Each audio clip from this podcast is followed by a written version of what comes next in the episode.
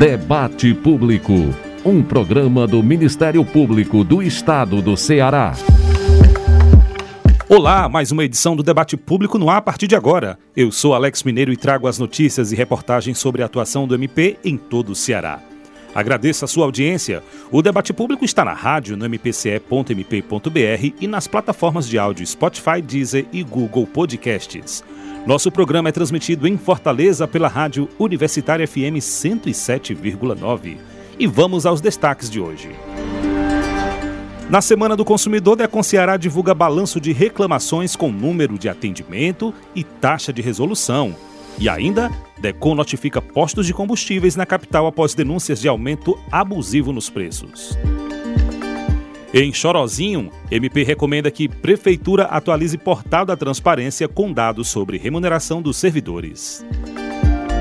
Em Sobral, a recomendação do Ministério Público é que o hospital da Unimed faça exames em qualquer hora de atendimento na urgência e emergência. Em Santana do Acaraú, o MP recomendou ao município o cumprimento dos protocolos sanitários em festa agropecuária na cidade. E mais, Núcleo do Desporto e Defesa do Torcedor do MP define retomada do controle de ambulantes no entorno da Arena Castelão. Ministério Público discute defesa e efetividade dos direitos da população idosa com a OAB Ceará. Ministério Público também participa de inauguração do novo complexo da Procuradoria Especial da Mulher na Assembleia Legislativa. E na hora do debate, já que estamos na Semana do Consumidor, vamos tratar sobre as fiscalizações do Decon Ceará. Aqui no estúdio, o diretor de fiscalização, Pedro Ian Sarmento. Pedro, já quero saber qual a contribuição do cidadão no trabalho do Decon Ceará. 80% das nossas ações elas são respaldadas em denúncia da própria população cearense. Acontece também situações na qual a própria promotoria de alguns interiores notifica o órgão de proteção e defesa do consumidor. Daqui a pouco, na hora do debate, a gente continua a conversa sobre as fiscalizações do Decon Ceará. Vamos juntos que o debate público já está no ar. Debate Público. O Dia do Consumidor é lembrado hoje, 15 de março. E nesta data, o Decon Ceará divulga os dados do Cadastro de Reclamações de 2022. O documento aponta o quantitativo de atendimentos e os resultados do Decon Ceará no ano de 2021. A repórter Lívia Nogueira tem mais detalhes sobre o assunto. O Ministério Público do Estado, por meio do DECON Ceará, divulgou hoje, 15 de março, os dados do Cadastro de Reclamações Fundamentadas em alusão ao Dia Mundial do Consumidor. O balanço apresenta a atuação do órgão de defesa durante o ano de 2021. O cadastro é divulgado anualmente e registra as reclamações apresentadas pelos usuários integrados ao SINDEC, o Sistema Nacional de Informações de Defesa do Consumidor. No documento, constam reclamações atendidas nos casos em que houve acordo entre o consumidor e o fornecedor e não atendidas quando não houve acordo entre as partes. O promotor de justiça e secretário executivo do DECOM, Hugo Vasconcelos Xerez, aponta alguns dos indicadores presentes no relatório e evidencia o objetivo da divulgação do cadastro de reclamações. Relatório de toda a atividade ao longo eh, do ano de 2021 e que indica as empresas que mais foram reclamadas das, nos mais diversos setores eh, das relações de consumo, né? desde alimentos, assuntos financeiros, habitação, produtos, produtos, saúde, serviços essenciais, serviços privados, enfim, eh, o cadastro de reclamações ele é um, um documento no qual todos nós que lidamos com as relações de consumo podemos nos, nos amparar para termos um melhor retrato de como se dá a atuação do DECON no estado do Ceará, como também atuação dos fornecedores, de como os consumidores têm se é, comportado diante de violações a seus direitos. De um total de 2.973 reclamações fundamentadas contidas no registro, 63% delas foram solucionadas pelo DECOM. As áreas de atendimento com os maiores números de reclamações foram as de serviços essenciais, quantificando 824 demandas, e de produtos, constando 823. Consecutivas a essas estão serviços privados, assuntos financeiros, habitação, saúde e alimentos. O promotor de justiça Hugo Xerez também evidencia a divulgação do cadastro como meio de avaliação do funcionamento de empresas e do próprio DECON Ceará. O cadastro de reclamações fundamentadas, ele não só registra é, a quantidade de reclamações que aportaram no órgão, né, de consumidores que tiveram seus direitos violados, como também objetiva é, educar, informar, conscientizar fornecedores e consumidores da necessidade da, do respeito das regras das relações de consumo e a prevenção de que novos fatos não se repitam. Hum, o cadastro de reclamações fundamentadas também é um relatório do que foi realizado pelo Programa Estadual de Proteção e Defesa do Consumidor no ano de 2021 e expõe o número de atendimentos, de reclamações, de mensagens e consultas que nós recebemos ao longo do ano de todos os consumidores do estado do Ceará que tiveram seus direitos é, violados. Fazemos também menção ao número de audiências que realizamos, mesmo ainda enfrentando um período pandêmico, audiências essas que foram realizadas de forma virtual e também de forma mista. Em 2021, o DECOM registrou 30.309 atendimentos, atingindo o patamar total de 96,41% de resolutividade.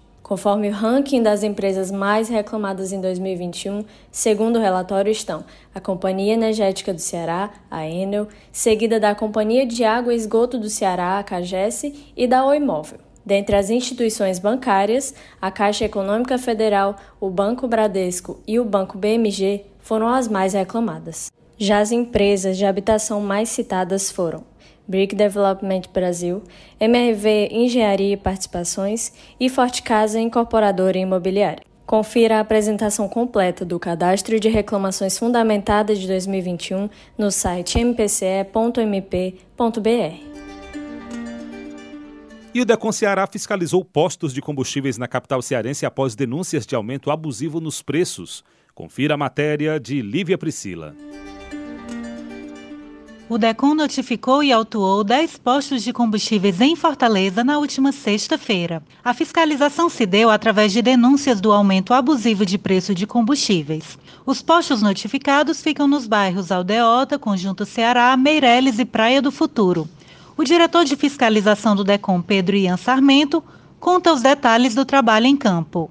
Essa ação é em decorrência de notícia informada pela própria Petrobras de que haveria reajuste no preço dos combustíveis. Ocorre que no dia 10, a Petrobras anunciou que esse reajuste só seria passado no dia 11, na sexta-feira. O que aconteceu foi que vários postos na capital e também no interior do estado já aproveitaram a situação e aumentaram os seus preços de forma abusiva. Lembrando que esses postos adquiriram esses combustíveis com preço bem inferior e sem nenhuma justificativa elevou os preços para que o consumidor final tivesse dificuldade maior e tivesse também que pagar um valor bem mais alto do que foi adquirido pelos próprios postos de combustível. As empresas notificadas deverão apresentar notas fiscais que comprovem a compra e venda, além de cópia do livro de movimentação de combustível. Se constatada elevação abusiva do preço, aí haverá infração com possível aplicação de multa. As empresas autuadas terão prazo para apresentar defesa. É importante ressaltar que o DECON não regula preços nem pode interferir na livre iniciativa privada. Porém, o órgão tem o dever de coibir práticas abusivas principalmente neste contexto de guerra na Ucrânia que ocasionou o aumento no preço do petróleo. O consumidor poderá fazer sua denúncia nos próprios canais do Ministério Público e também, caso o consumidor queira entrar em contato diretamente com o DECOM, é só ligar para o telefone 3452 4505. Outra opção é denunciar irregularidades no site ou ainda pessoalmente na sede do DECOM em Fortaleza, na rua Barão de Aratanha, número 100, bairro Centro, das 8 da manhã às 2 da tarde. No município de Chorozinho, o Ministério Público do Estado recomendou que a Prefeitura da cidade atualize o portal da transparência com dados sobre a remuneração dos servidores municipais. Quem conta sobre o caso é a repórter Larissa Viegas. A orientação do MPCE direcionada à administração municipal de Chorozinho foi feita no último dia 8 de março e solicita a adequação e a atualização do portal da transparência, além da reestruturação do serviço de informação ao cidadão. Mesmo após a recomendação, o site permanece desatualizado e a remuneração de servidores, funcionários temporários, pensionistas, entre outros, não está descrita impossibilitando o efetivo controle da gestão dos recursos públicos. Segundo o promotor de justiça Antônio Forte, essas descrições são determinações legais. A lei de transparência exige que o salário do servidor público seja divulgado. E é por conta disso que expedimos essa nova recomendação para que o salário dos funcionários públicos do município de Chorozinho é, do ano, a partir do ano de 2022, né, pode ser a partir do, deste mês de março, é, que o salário esteja expresso, esteja claro, que todos saibamos quanto cada um dos funcionários públicos, dos servidores públicos de Chorozinho recebem. De acordo com a recomendação, o portal da transparência deverá ser atualizado com a maior frequência possível, sendo necessário que se conste a data da última atualização. O MP requer ainda que, no prazo de 15 dias, o gestor municipal informe a Promotoria de Justiça de Chorozinho por escrito se acatará o procedimento e quais medidas serão adotadas para o devido cumprimento da recomendação, que deverá ser encaminhada ao prefeito do município, à Câmara Municipal e ao magistrado da Vara Única da Comarca de Chorozinho.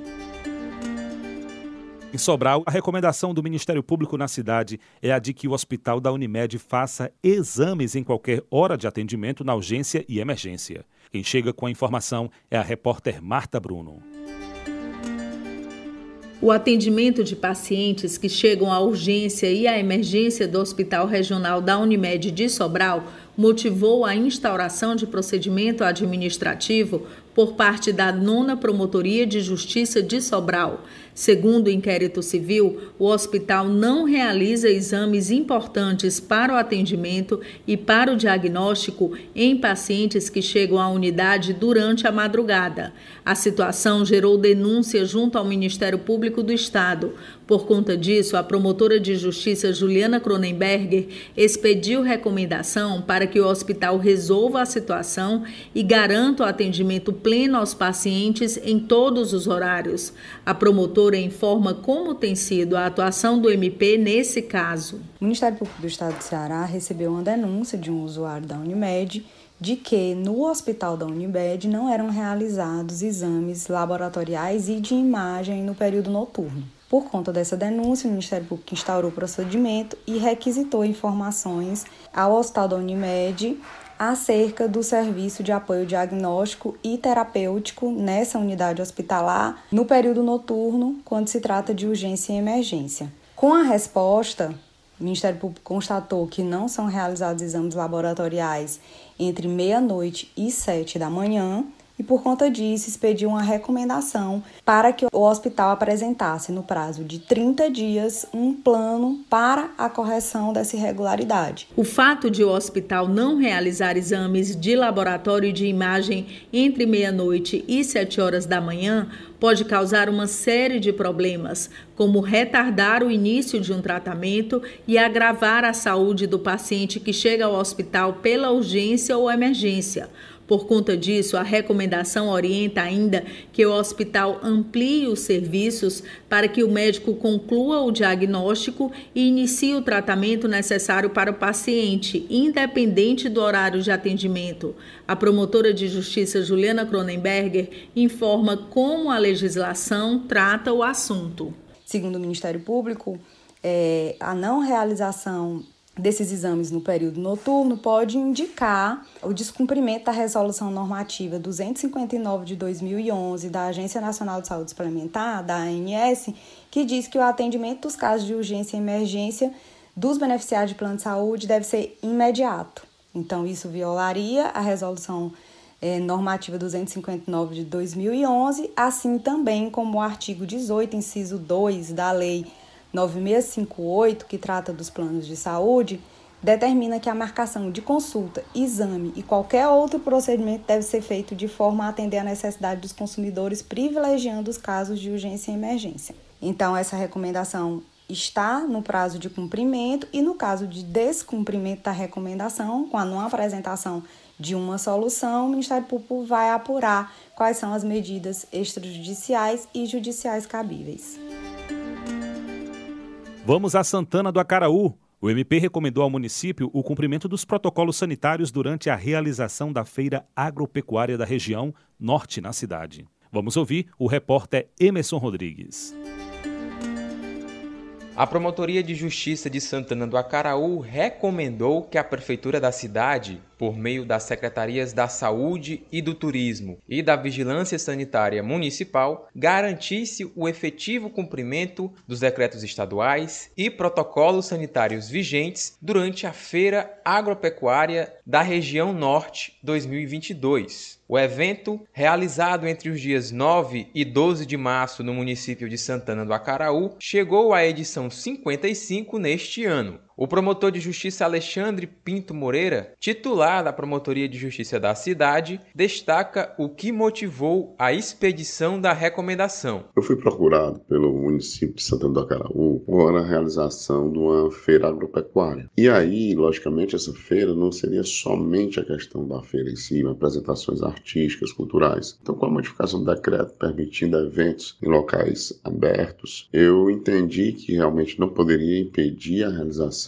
da Feira Agropecuárias, mas que, no entanto, deveria ser encaminhado ao município limites. E esses limites dizem respeito à exigência do passaporte de vacinação, a questão do, do uso de máscara, a questão da quantidade de pessoas que podem ficar nas proximidades, né, porque não há limitação, mas, no entanto, nós sabemos que a pandemia ainda não acabou, então devemos ainda tomar cuidados em relação a esse tipo de, de coisa. Na recomendação, o Ministério Público ressaltou que o evento poderia sim ser realizado sem restrição de público. No entanto, deveriam ser observados o controle de acesso ao público, utilização de máscaras de proteção e exigência do passaporte sanitário com no mínimo duas doses da vacina contra a Covid-19. Mesmo com a diminuição do número de casos, o promotor de justiça Alexandre Pinto ressalta a importância de se obedecer aos decretos estaduais em vigor. É realmente muito importante que continue sendo respeitados os decretos que são baixados pelo Executivo Estadual e normalmente os executivos municipais seguem, porque a ideia é que tais decretos eles são decorrentes de informações acerca do, do momento em que a pandemia está e isso faz com que seja necessária uma ação e reação por parte do Estado a fim de que não, não possamos ter uma, um aumento do número de casos, que isso nós já enfrentamos anteriormente e sabemos que o nosso nossa rede de atendimento realmente se torna bem complicada. O MPCE, é importante ressaltar, continuará acompanhando as medidas adotadas pelos municípios cearenses para impedir o descumprimento dos decretos estaduais vigentes. O Núcleo do Desporto e Defesa do Torcedor do Ministério Público discutiu recentemente a organização, controle e segurança dos vendedores ambulantes e torcedores no entorno da Arena Castelão. Sobre essa retomada, quem traz mais informações é o repórter Paulo André Sales. O Núcleo do Desporto e Defesa do Torcedor do Ministério Público do Ceará esteve reunido com representantes dos times Fortaleza e Ceará, integrantes da Agência de Fiscalização de Fortaleza, profissionais da Guarda Municipal e da Polícia Militar para discutir a organização, controle e segurança dos vendedores ambulantes e torcedores no entorno da Arena Castelão. O promotor de justiça e coordenador do NUDITO, Edivando França, conduziu o encontro e ressaltou que antes mesmo da limitação de pessoas no estádio por conta da pandemia de Covid-19, o MPCE já atuava para garantir a segurança dos ambulantes. Antes da pandemia, a gente já tinha controlado esse entorno. A gente tirou, tinha várias pessoas vendendo desordenadamente em cima de calçada, água fervente de milho em cima de meio fio, acidentes ocorrendo, né? Cobramos que eles fossem cadastrados. Houve um relaxamento natural em face da pandemia. Só que agora a gente está retomando esse controle colocando eles num lugar específico onde será tipo uma praça de alimentação. O promotor de justiça especifica ainda que os ambulantes poderão ficar na rua do contorno, onde ficará a praça de alimentação e não poderá transitar nenhum veículo automotor. Que é atrás da arena, bem pertinho da entrada. O que não pode é ficar esses ambulantes espalhados, causando tumulto, é, as pessoas consumindo bebida alcoólica, deixando garrafas de vidro no chão, gerando confusões, atritos, e essas, essas garrafas de vidro, copos, é, geram com certeza violência, e a, é, é, a polícia militar, a, em parceria com a Guarda, a MC, a AGFIS, o Dudetol conseguiu reunir todos esses agentes, esses personagens, os clubes, é importante dizer, a participação dos clubes também, da arena também. Também ficou acordado na reunião que os clubes terão responsabilidade de colocar grades e disponibilizar banheiros químicos no entorno do estádio. A organização dos espaços de venda deve ser definida antecipadamente, porque dentro de um mês haverá dois jogos que devem demandar grande público na Arena Castelão. No lado A da Arena Castelão, na entrada pela Avenida Paulo Rocha, há 123 ambulantes cadastrados. Já no lado B, pela Avenida Alberto Craveiro, há outros 146. Nos dias de jogo, a Regional 8 fará as marcações no chão, referentes a cada vendedor ambulante cadastrado para trabalhar no local. E o Ministério Público do Estado, juntamente com a AB Ceará, estiveram reunidos para estreitar laços na busca da defesa e efetividade dos direitos da população idosa. Beatriz Napoleão tem mais detalhes. Na reunião, o MPCA e a OAB Ceará reafirmaram a parceria em buscar a implementação, avaliação e fiscalização de uma política pública de atendimento dos direitos da pessoa idosa, conforme reforça o promotor de justiça e coordenador auxiliar do Centro de Apoio Operacional da Cidadania, o CAO Cidadania, Alexandre Alcântara. Civil para nós estreitarmos e afirmarmos essa parceria no sentido de buscar a, o aprimoramento né, e, e, a efetivação dessas políticas. Conversamos, trocamos ideias e vamos é, propor outros encontros de capacitação entre os integrantes do Ministério Público e OAB, buscando também reunir movimentos da sociedade civil que trabalham é, para, para a garantia dos direitos da pessoa idosa e assim termos um estado, termos cidades mais acolhedoras e amigas é, da pessoa idosa no Ceará e principalmente na nossa capital, Fortaleza. A presidente da Comissão de Direitos da Pessoa Idosa da OAB Ceará, Patrícia de Abreu Viana, destaca a importância dessa parceria com o MPCE na garantia da prevenção, promoção e defesa dos direitos da população idosa. Tivemos reunidos com o Ministério Público, representado pelo Dr. Alexandre Alcântara, que é um dos principais órgãos que atuam na defesa da ordem jurídica e dos interesses disponíveis dessa parcela tão crescente da população. Esse trabalho de fortalecimento da rede de proteção dos direitos da pessoa idosa fará com que alcancemos a nossa finalidade principal, que é por meio de deliberações coletivas, criarmos condições propícias à formulação, implementação, avaliação e fiscalização da política pública de atendimento, prevenção, proteção e defesa dos direitos da pessoa idosa de todo o nosso estado do Ceará. Temos como planejamento a realização de eventos na capital e no interior, faremos uma rede totalmente unida na defesa e efetividade dos direitos da população idosa.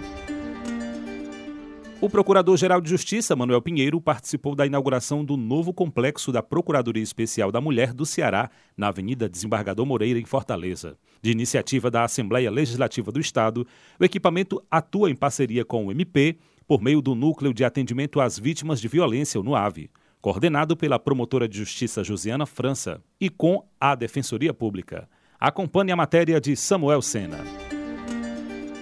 Depois de ter sofrido violência física doméstica e patrimonial, a advogada Cástia Cardoso, natural do município de Independência, iniciou neste mês de março um projeto chamado Mulheres, Direitos e Oportunidades. Ela articulou 87 mulheres naquela cidade e pediu a palavra e o apoio às autoridades presentes durante a inauguração. Em nome de ser mulher, de lutar e de acreditar que nós podemos ter mais espaço dentro da Assembleia Legislativa. A Procuradoria Especial da Mulher recebe denúncias de violência contra a mulher, acompanhamento de casos em órgãos competentes, assim como orientação jurídica, acolhimento de mulheres em situação de violência e o fomento ao protagonismo feminino na sociedade e na política. O Procurador-Geral de Justiça, Manuel Pinheiro, destacou a simbologia da inauguração do referido equipamento no Dia Internacional da Mulher.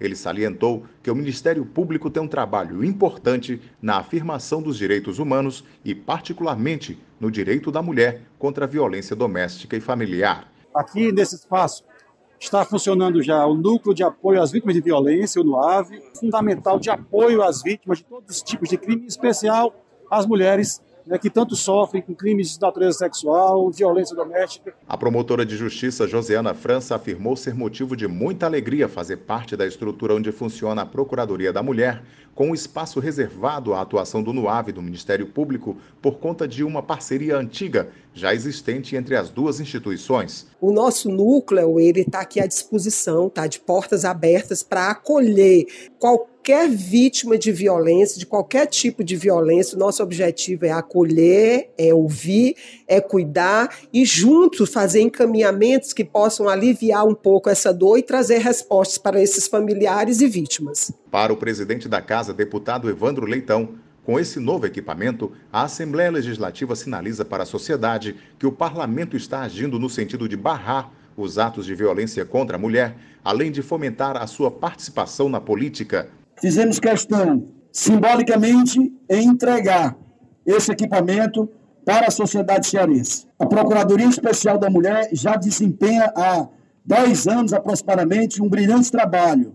E agora com a nova roupagem. Aqui nós queremos aqui agradecer ao Ministério Público, através do nosso querido doutor Manuel Pinheiro, a doutora Josiane, que aqui está, a todos esses parceiros que estão conosco aqui e para desempenhar esse trabalho, esse serviço para a população cearense. O governador Camilo Santana assinalou que o complexo da Procuradoria da Mulher soma-se a outros equipamentos da rede de apoio que estão sendo construídos em todo o estado ele comemorou a inauguração da Casa da Mulher Cearense em Juazeiro do Norte, enquanto outras estão em fase de construção nos municípios de Sobral, Quixadá, Tauá, Iguatu e Crateús.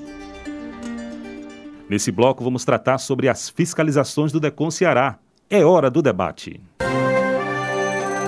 Hora do debate. O Programa Estadual de Proteção e Defesa do Consumidor, o DECOM, recebe denúncias de crimes contra as relações de consumo, instaurando inquérito para apurar os fatos. Concluído, é enviado ao Ministério Público que decide pela apresentação ou não da denúncia, podendo gerar uma ação penal. E sobre todo esse processo de fiscalização do DECOM Ceará, nós recebemos aqui no estúdio o diretor de fiscalização, Pedro Ian Sarmento. Pedro, como é que o DECOM organiza esse trabalho de fiscalização? É sempre a partir de denúncias da população ou também por iniciativa própria do órgão? Olá, Alex. Bem, é, posso dizer até que 80% das nossas ações elas são respaldadas em denúncia da própria população cearense, certo? Acontece também situações na qual a própria promotoria de alguns interiores notifica o órgão de proteção e defesa do consumidor. Nós iremos até esse município e verificamos se realmente existe ou não alguma ilegalidade na relação de consumo. Mas também, como você mesmo mencionou, podemos sim fazer fiscalização de rotina. No decorrer das nossas fiscalizações, nós tentamos colocar alguns empreendimentos, alguns setores da, da economia que às vezes estão é, praticando alguns atos abusivos contra a população. Então, são várias é, ordens que, no qual a gente pratica essa fiscalização, seja por denúncia, seja por determinação do próprio promotor de justiça, secretário executivo, e também fiscalizações de rotina. Importante que você falou, Pedro, que 80% né, vem dessa essa demanda vem da população. Daí, como é fundamental o cidadão estar sempre antenado, estar sempre presente e colaborando para essa, essas fiscalizações do DECON, não é isso? Exatamente é, Alex, eu gosto sempre de mencionar isso para a população, que nós não temos é, uma quantidade suficiente de fiscais para abarcar todo o estado do Ceará. Então, como eu sempre digo, é, o melhor fiscal da relação de consumo é a própria população.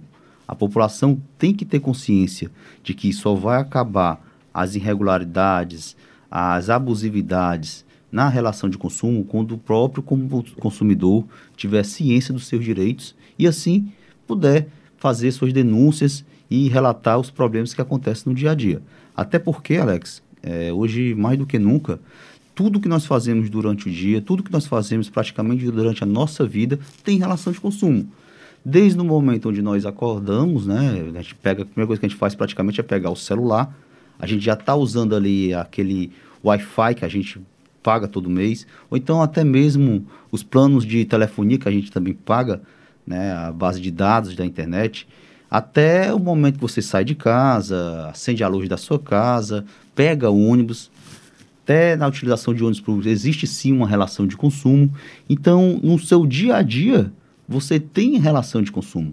Então, para que nós possamos realizar algum ato fiscalizatório, investigar aquela violação, o consumidor tem que estar atento dos seus direitos e aonde, é, aonde ele pode se denunciar para as autoridades.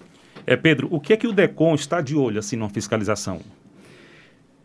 Alex, é bem amplo nossa atuação, né? Eu gosto de dizer para você que é, desde planos de saúde, é, energia, água, combustível, é, é, um leque imenso. Então, depende muito de épocas para épocas. Por exemplo, tivemos agora uma, é, uma situação muito complicada relacionada ao Covid, relacionado aos hospitais particulares com superlotações, sem os atendimentos necessários ao consumidor. Então, praticamente nesse momento, juntando também com os protocolos, os decretos estaduais que tratavam sobre alguns impedimentos, distanciamentos entre mesas de restaurante e até mesmo fechamento de alguns estabelecimentos em determinado horário, o ponto focal do DECOM nesses dois últimos anos foi nesse segmento de combate ao Covid. Mas recebemos muitas outras denúncias, agora menos relacionadas ao Covid, mas também relacionado a problemas diários, como por exemplo, recebemos ultimamente muitas denúncias relacionadas à violação e suposta irregularidade no que tange a gasolinas adulteradas. Pronto, nesse caso específico de gasolina adulterada, o DECOM vai até o local, o posto, não é isso? E aí, naquele local, o que é que é vistoriado, o que é que é preciso ser analisado?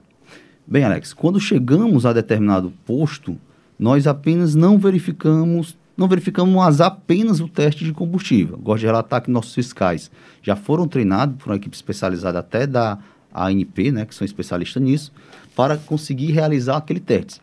Então, nossos fiscais têm a capacidade de chegar ao posto, é, solicitar os equipamentos próprios para a realização do teste de combustível e ali sim é, auferir, né, verificar se aquela gasolina tem a quantidade exata de álcool ou não. Caso esteja sendo verificado naquele momento que aquele posto não está cumprindo com as legislações, com as resoluções da própria NP, aquela bomba é sim interditada até que apresente uma, regular, uma regularização mesmo desse bico. Então, essa empresa, esse posto estará sujeito a multa, a depender do porte de empresa, vai variar a aplicação da multa, mas também a gente não verifica só a parte de aferição de bombas de combustível, verificamos parte documental, se aquele posto atende é, questões específicas de segurança do consumidor, todos os postos de combustível têm que ter o próprio certificado de bombeiros, né, que é emitido pelo governo do estado, que autoriza o funcionamento com segurança. Então, são vários aspectos que a gente observa em determinados estabelecimentos, a depender do segmento.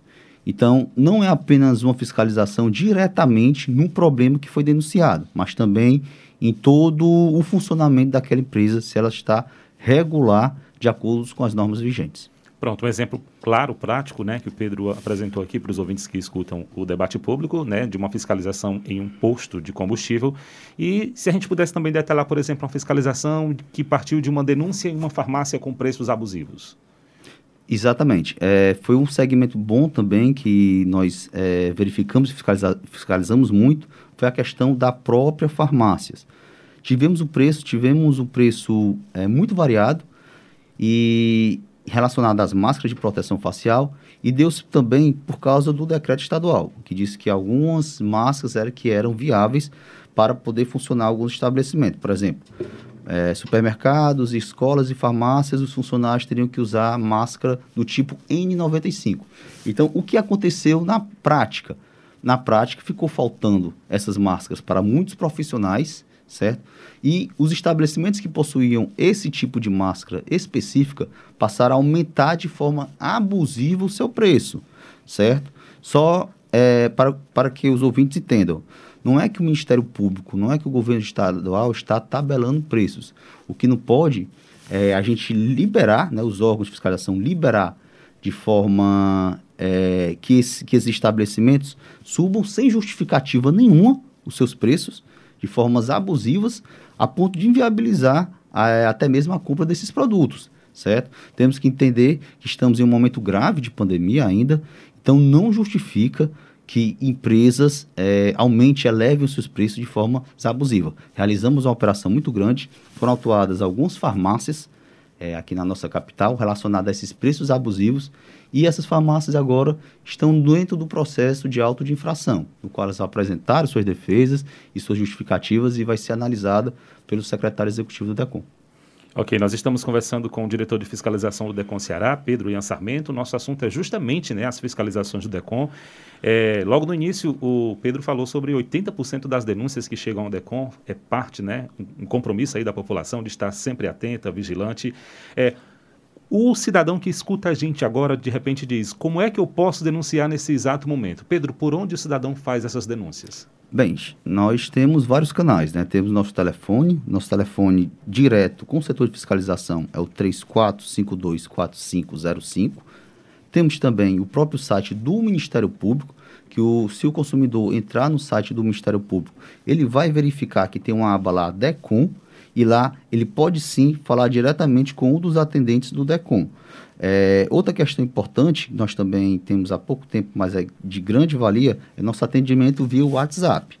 Se o consumidor quiser, ele pode sim mandar uma mensagem para o nosso WhatsApp, o WhatsApp do DECOM, denunciando qualquer estabelecimento. O WhatsApp do DECOM é DDD 85, né? 98685 6748. Só repetindo, 98685 6748.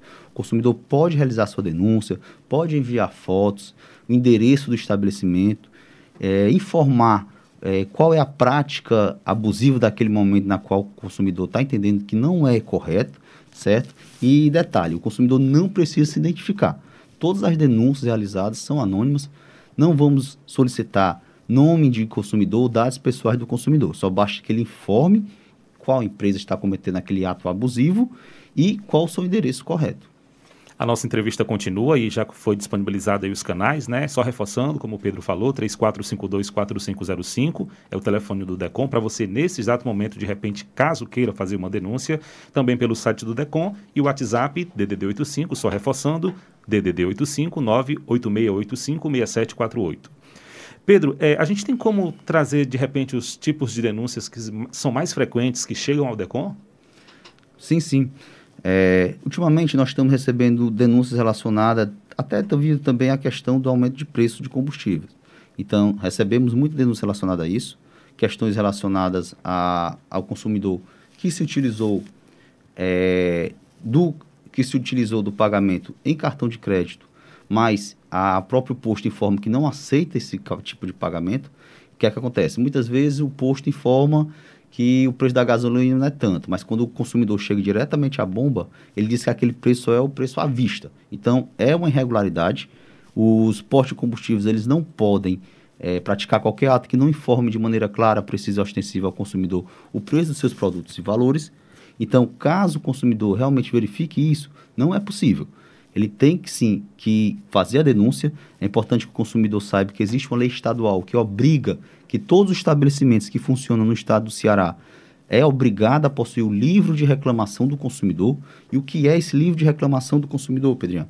É um livro na qual o consumidor, é, caso se depare com alguma irregularidade naquele estabelecimento, ele solicita esse livro, ele faz sua denúncia e uma das vias fica com ele, uma segunda via fica com o estabelecimento e uma terceira via, de acordo com a lei, é obrigado o estabelecimento a encaminhar direto ao DECOM informando o que aconteceu e se resolveu o problema.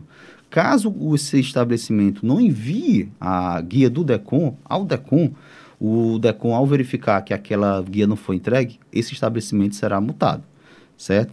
Outra situação que a gente recebe muita denúncia é a questão relacionada a alimentos com data de validade vencida em supermercados. Algumas situações, nós vamos ao local e não é realmente constatado ali de imediato aquela violação da prática relacionada à venda de é, produtos alimentícios fora do prazo de validade. Mais uma vez eu reforço, é o direito básico do consumidor, o direito à informação. Ele não pode comprar qualquer tipo de produto sem que tenha as especificações corretas de fabricação, informação sobre de quem fabrica, o endereço dessa fabricante, prazos de validade e outras especificações corretas, a depender do produto. Pedro, é, existem situações de consumidores que de repente se deparam com uma situação como essa, constrangedora, é, se sentem lesados né, diante da situação e exigem de repente uma reparação. Como é que o DECOM acompanha essa situação? Bem, Alex, como funciona no DECOM? Caso o consumidor verifique uma situação abusiva que possa é, prejudicar toda uma coletividade, como por exemplo o direito à informação, como até já mesmo mencionei, ele pode sim denunciar ao setor de fiscalização. Caso o consumidor se depare numa situação na qual ele foi violado é, individualmente, como assim, Pedrão? De forma individual. Por exemplo, ele comprou uma TV e essa TV não chegou, né? Comprou pela internet não chegou. Isso é uma questão muito individual, certo? Não atende a toda uma coletividade. Diferente, por exemplo, de um supermercado que esteja vendendo carne estragada. Você vê que é, o dano à sociedade, as próximas pessoas que irão naquele estabelecimento comprar é bem maior. Então, depende assim nessa situação específica de atentado à sociedade que tem uma atuação mais enérgica do órgão fiscalizador. Mas quando o consumidor tem um problema individual, como nesse caso da TV, que ele adquiriu a TV pela internet e não chegou, ele abre sua reclamação individual no DECOM, lá o próprio DECOM irá notificar essa empresa para apresentar sua defesa, né, suas argumentações e informar por que não entregou a TV do consumidor, nesse exemplo. Então, é, existe todo um sistema para tentar resolver de forma administrativa o problema individual do consumidor. Temos uma taxa muito grande de resolutividade, que é beira os 80 também, os 80%. E assim, o consumidor ele não precisa mexer diretamente com a máquina da justiça, eu digo assim, né? Porque sabemos da amorosidade que tem para você conseguir resolver diretamente na justiça. Então, o DECON ele faz esse atendimento administrativo, é, resolvendo de posso até dizer de uma forma bem rápida, em muitos dos casos, um mês, um mês e meio, no máximo, a gente já está conseguindo resolver o problema do consumidor.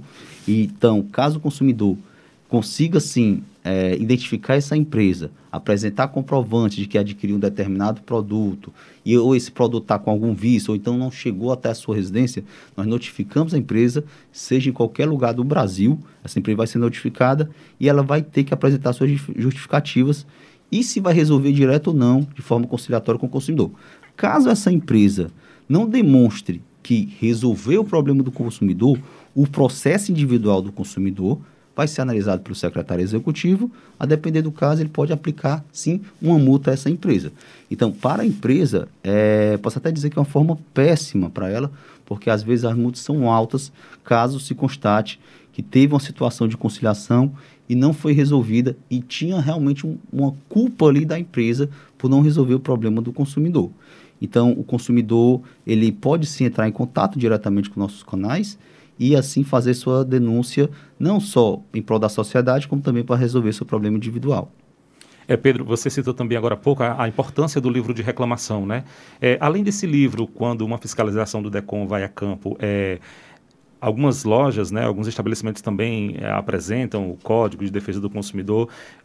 Que itens né, são obrigatórios né, para que se possa reforçar a importância de, desse respeito da empresa para com o cliente?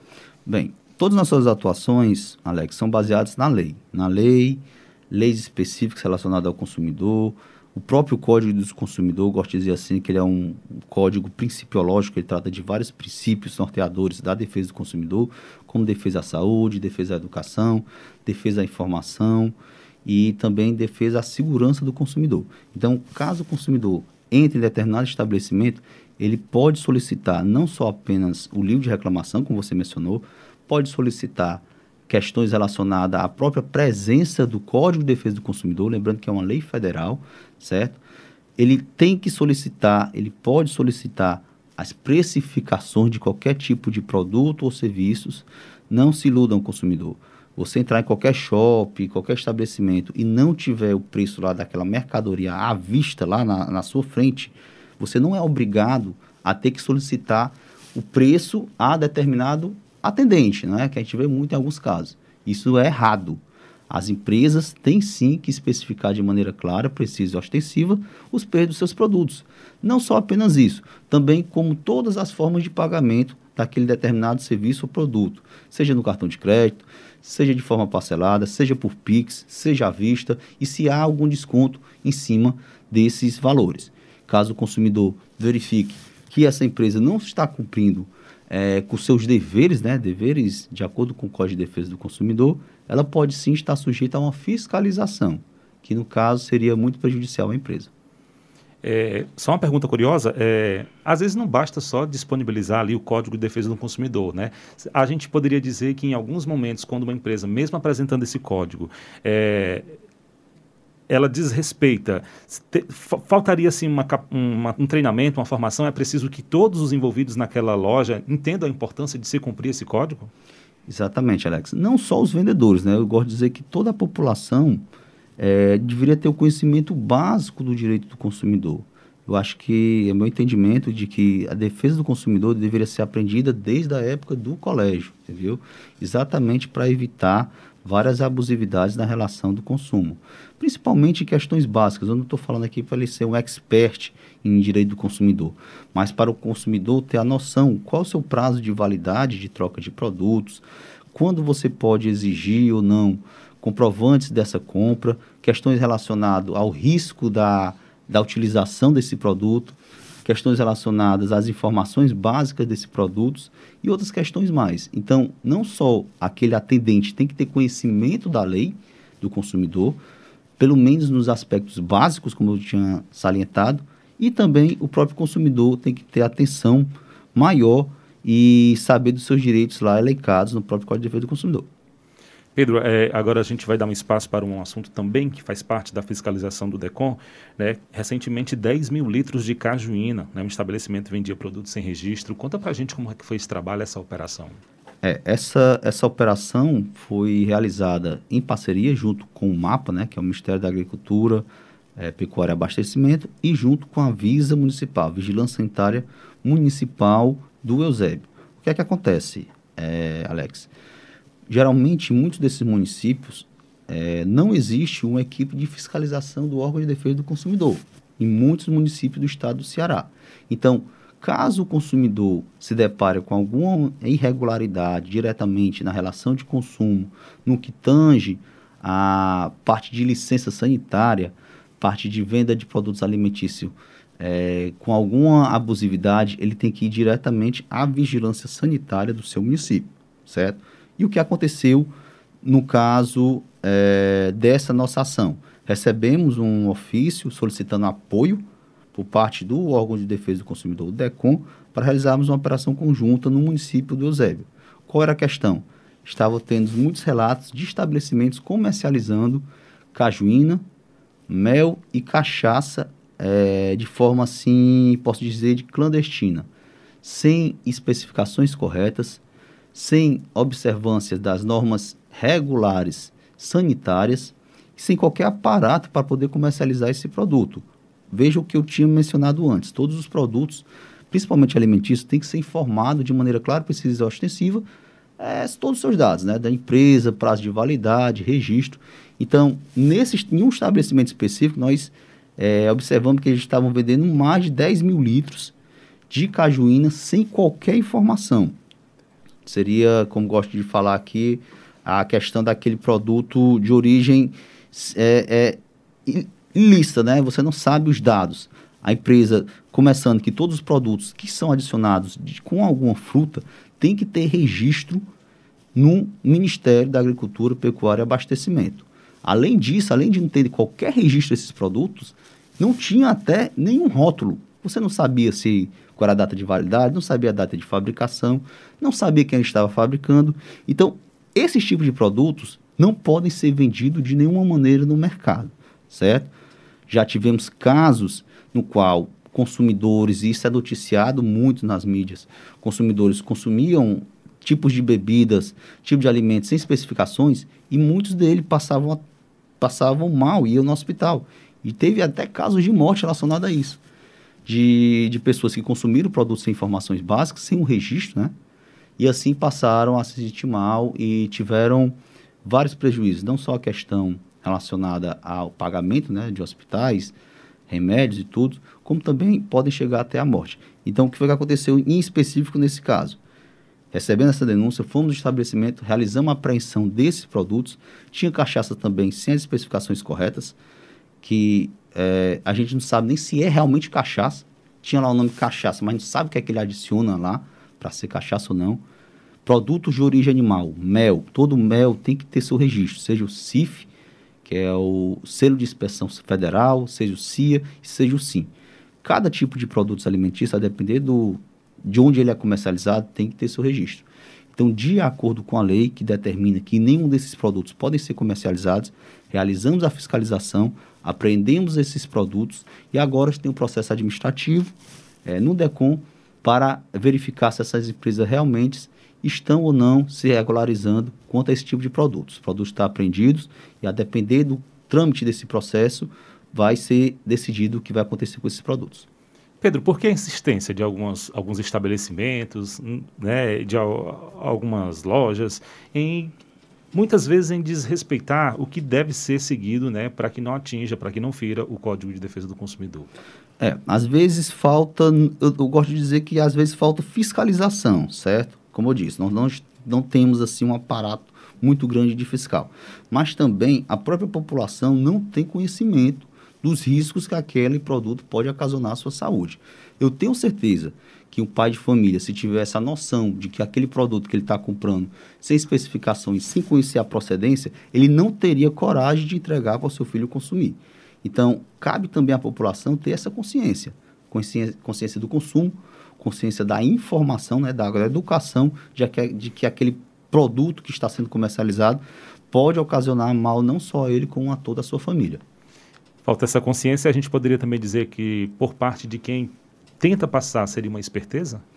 Acredito que sim, porque muitos desses casos é, a gente vê a, a, questão não só da parte fiscal, né, que ele deixa assim de contribuir com o fisco, mas também a parte de é, ser mais fácil para ele comercializar aquele tipo de produto. Ele pega qualquer fabricante ali de beira de estrada, compra daquele fabricante sem nenhum registro, sem informações nenhuma da procedência, e para ele é até uma forma mais fácil de comercializar e, e vender aquele produto para a população. Pedro, é, mais uma pergunta. A pandemia, de repente, impactou numa queda no número de denúncias? A gente viu que houve vários trabalhos, várias fiscalizações né, relacionados a itens relacionados à pandemia, máscara, álcool, mas com essa saída da população menos né, aos supermercados, aos estabelecimentos, houve essa queda ou não? Sim, houve sim, Alex. Nesses dois últimos anos, diminuiu um pouco da... diminuiu não, não gosto nem de dizer um pouco, diminuiu de uma forma significativa o número de denúncias, até porque em decorrência, como você disse, a população passou a sair menos na rua, passou a comprar menos em rua. Então, é, como a população passa a sair menos, é meio que proporcional a ela não verificar muitas abusividades na relação de consumo. Então, devido a isso, teve-se uma redução é, em relação à denúncia da população, mas lembrando, já estamos voltando ao normal, voltando a receber notícias e denúncias relacionadas a outros problemas. O DECOM, gosto de dizer assim, foi um órgão que não parou nem um minuto, desde o final de 2019, quando é, a começo de 2020, quando começou realmente a pandemia, sempre estávamos na rua para verificar é, se existia alguma abusividade, alguma prática abusiva, desde quando começou a superlotar os bancos para receber questões relacionadas a, aos bolsos, né, aos auxílios. Então, é, monitoramos a questão relacionada ao distanciamento em bancos, verificamos questões sanitárias, de uso de máscara, questões de supermercados, até mesmo em restaurantes, quando é, alguns foram autuados por lotação sem ser permitido pelos decretos estaduais. Ok. Diretor de Fiscalização do Decon Ceará, Pedro Ian Sarmento, muito obrigado pela participação aqui no debate público. É sempre uma satisfação ter a presença do diretor aqui no programa, trazendo essas ações do Decon Ceará e esclarecendo nossos ouvintes sobre o trabalho do órgão. Muito obrigado pela presença. Obrigado a todos.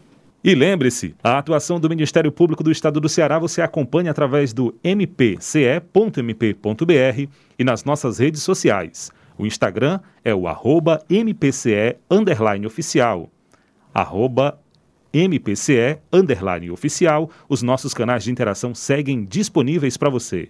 Uma ótima semana e até a próxima terça-feira. Debate Público, um programa do Ministério Público do Estado do Ceará, em parceria com a Rádio Universitária FM, Fundação Cearense de Pesquisa e Cultura e Universidade Federal do Ceará.